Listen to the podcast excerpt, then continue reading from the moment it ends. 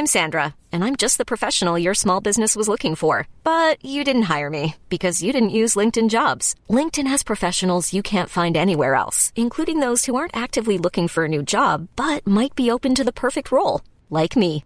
In a given month, over 70% of LinkedIn users don't visit other leading job sites. So if you're not looking on LinkedIn, you'll miss out on great candidates like Sandra. Start hiring professionals like a professional. Post your free job on linkedin.com slash achieve today. There's never been a faster or easier way to start your weight loss journey than with PlushCare.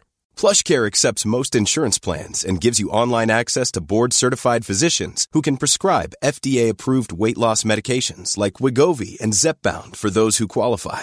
Take charge of your health and speak with a board-certified physician about a weight loss plan that's right for you. Get started today at plushcare.com slash weight loss. That's plushcare.com slash weight loss. plushcare.com slash weight loss. Olá, eu sou Mário Persona e esta é a Rádio Barbante, um descontraído bate-papo de carreira, negócios e momentos de minhas palestras. Ah, e também algumas crônicas para descontrair. Fique comigo.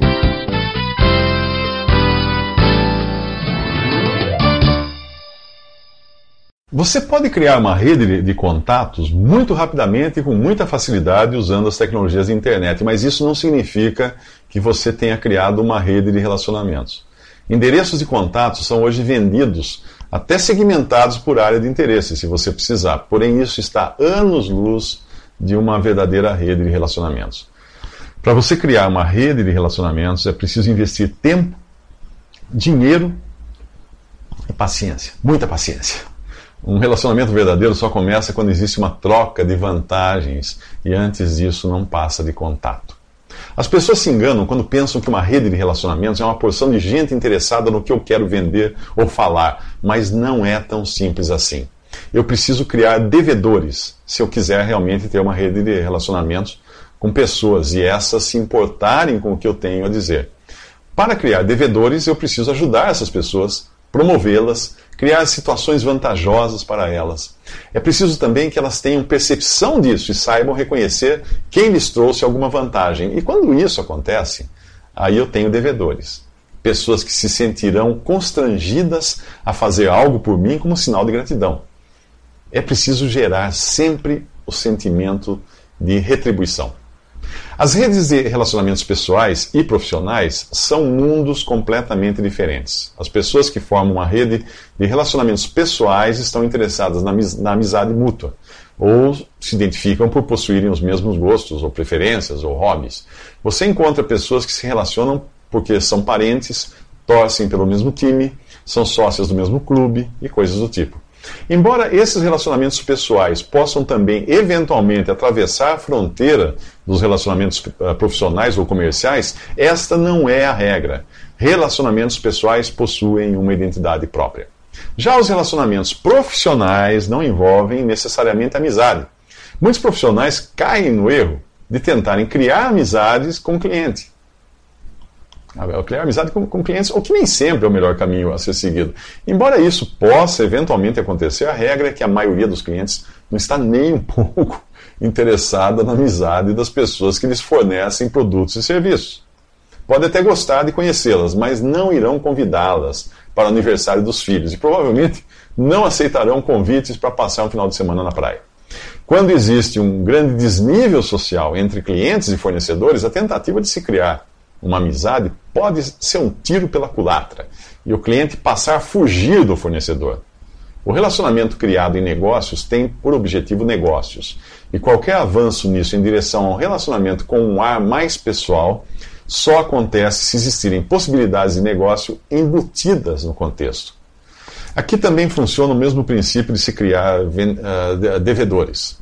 Um cliente extremamente satisfeito com um atendimento ou mesmo com uma ajuda que recebeu para resolver um problema que talvez não tivesse nada a ver com o negócio, ou com a venda, ou qualquer coisa assim, poderá sentir-se constrangido de precisar pagar pela gentileza. O problema é que alguns tipos de gentileza são tão intangíveis que dificilmente o cliente conseguirá sentir-se com a dívida quitada. Melhor dizendo, não é um problema, mas uma grande vantagem, porque ele vai sempre se sentir um devedor. Por exemplo, Digamos que eu seja um vendedor e visite regularmente os meus clientes. Uma coisa é dar a eles uma caneta de brinde, com a minha marca, meu telefone, o endereço do site, eh, nome da empresa. Aquilo é brinde.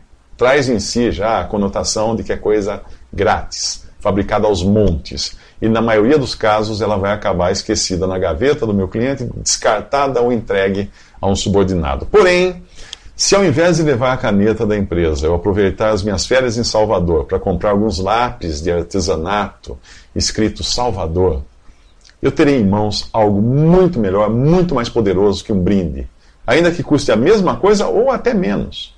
Pense no impacto de chegar no cliente dizendo: Eu estava de férias em Salvador e me lembrei de você. Trouxe até uma lembrancinha de lá. Aquele lápis não tem meu nome, não tem minha marca, não tem meu telefone, mas a probabilidade dele ser esquecido ou largado num canto é muito menor do que vai acontecer com o brinde. O cliente saberá muito bem de quem ganhou o lápis. Existe um valor simbólico atrelado a ele, pois eu não tinha qualquer obrigação de me lembrar do meu cliente em minhas férias em Salvador. E ainda assim, eu me dei ao trabalho de comprar uma lembrancinha para ele. Objetivo da rede de, de, de, de atos assim, ou de, de ações né, como estas, são surpreender o cliente. Se a minha empresa promover um jantar de negócios, o, o que um convidado vai esperar? Normalmente ele espera o de sempre. Ele espera que eu vá falar da minha empresa, como ela é maravilhosa, que o nosso objetivo maior é atender os clientes, que estamos felizes em tê-los ali, recebendo goela abaixo todos os predicados da, da, empresa e blá blá blá, ele vai receber isso, vai fazer, vou fazê-lo fazer com que ele engula tudo isso. Meu cliente já sabe que o convite foi visando esse tipo de troca. Ele ganha a boca livre e aguenta a minha propaganda. E no processo vai receber os meus brindes com a minha marca da empresa, vai, ver, vai assistir a apresentação dos meus produtos e dos, dos serviços, e se descuidar, eu vou ainda tentar vender alguma coisa para ele. Ele sabe tudo isso. Todas as empresas agem assim, e todos os convidados sabem que o formato é esse.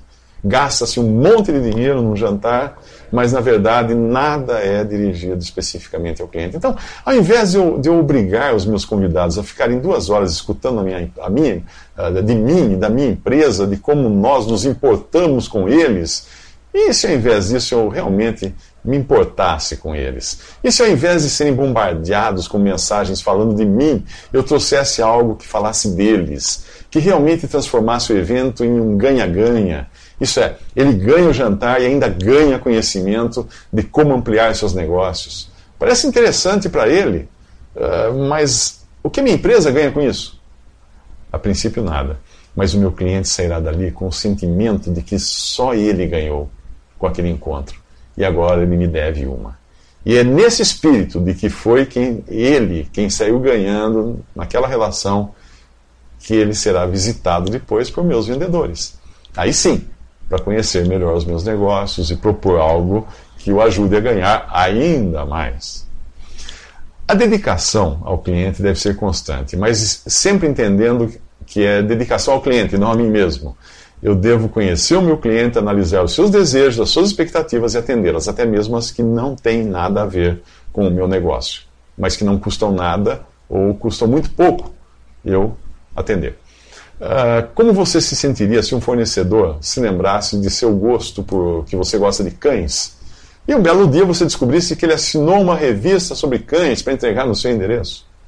Ou que o jantar para o qual você foi convidado é, era uma oportunidade para você conhecer oportunidades de negócio e criar parcerias com outros convidados, ou mesmo ouvir uma palestra de como implementar os negócios. Todas essas são ações que podem ser feitas sempre voltadas para o cliente.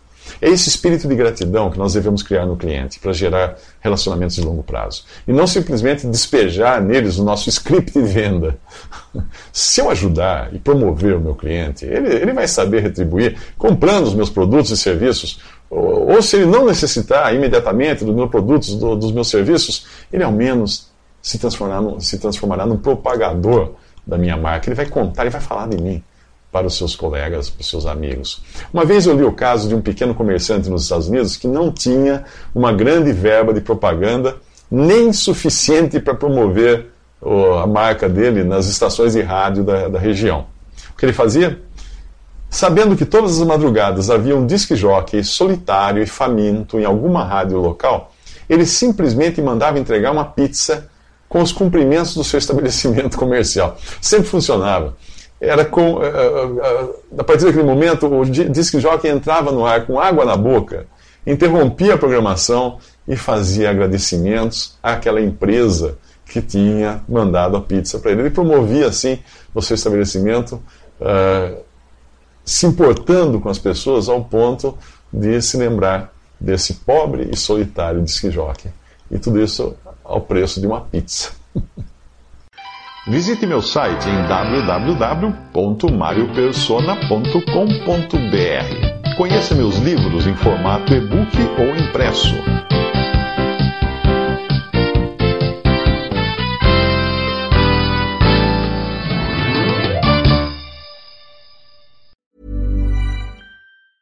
Ever catch yourself eating the same flavorless dinner three days in a row?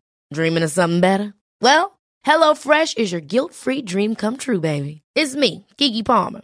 Let's wake up those taste buds with hot, juicy pecan-crusted chicken or garlic butter shrimp scampi. Mm. Hello Fresh. Stop dreaming of all the delicious possibilities and dig in at HelloFresh.com. Let's get this dinner party started. My business used to be weighed down by the complexities of in person payments. Then, Tap to Pay on iPhone and Stripe came along and changed everything. With Tap to Pay on iPhone and Stripe, I streamlined my payment process effortlessly. Now I can accept in person, contactless payments right from my iPhone.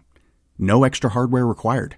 What's truly remarkable is how I can cater to all of my customers' payment preferences.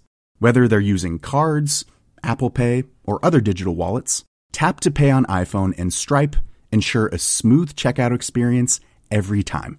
And it's not just me. Stripe helps businesses of all sizes, from local markets to global retailers, scale quickly and stay agile. To learn how Tap to Pay on iPhone and Stripe can help grow your revenue and reach, visit stripe.com slash tap iPhone.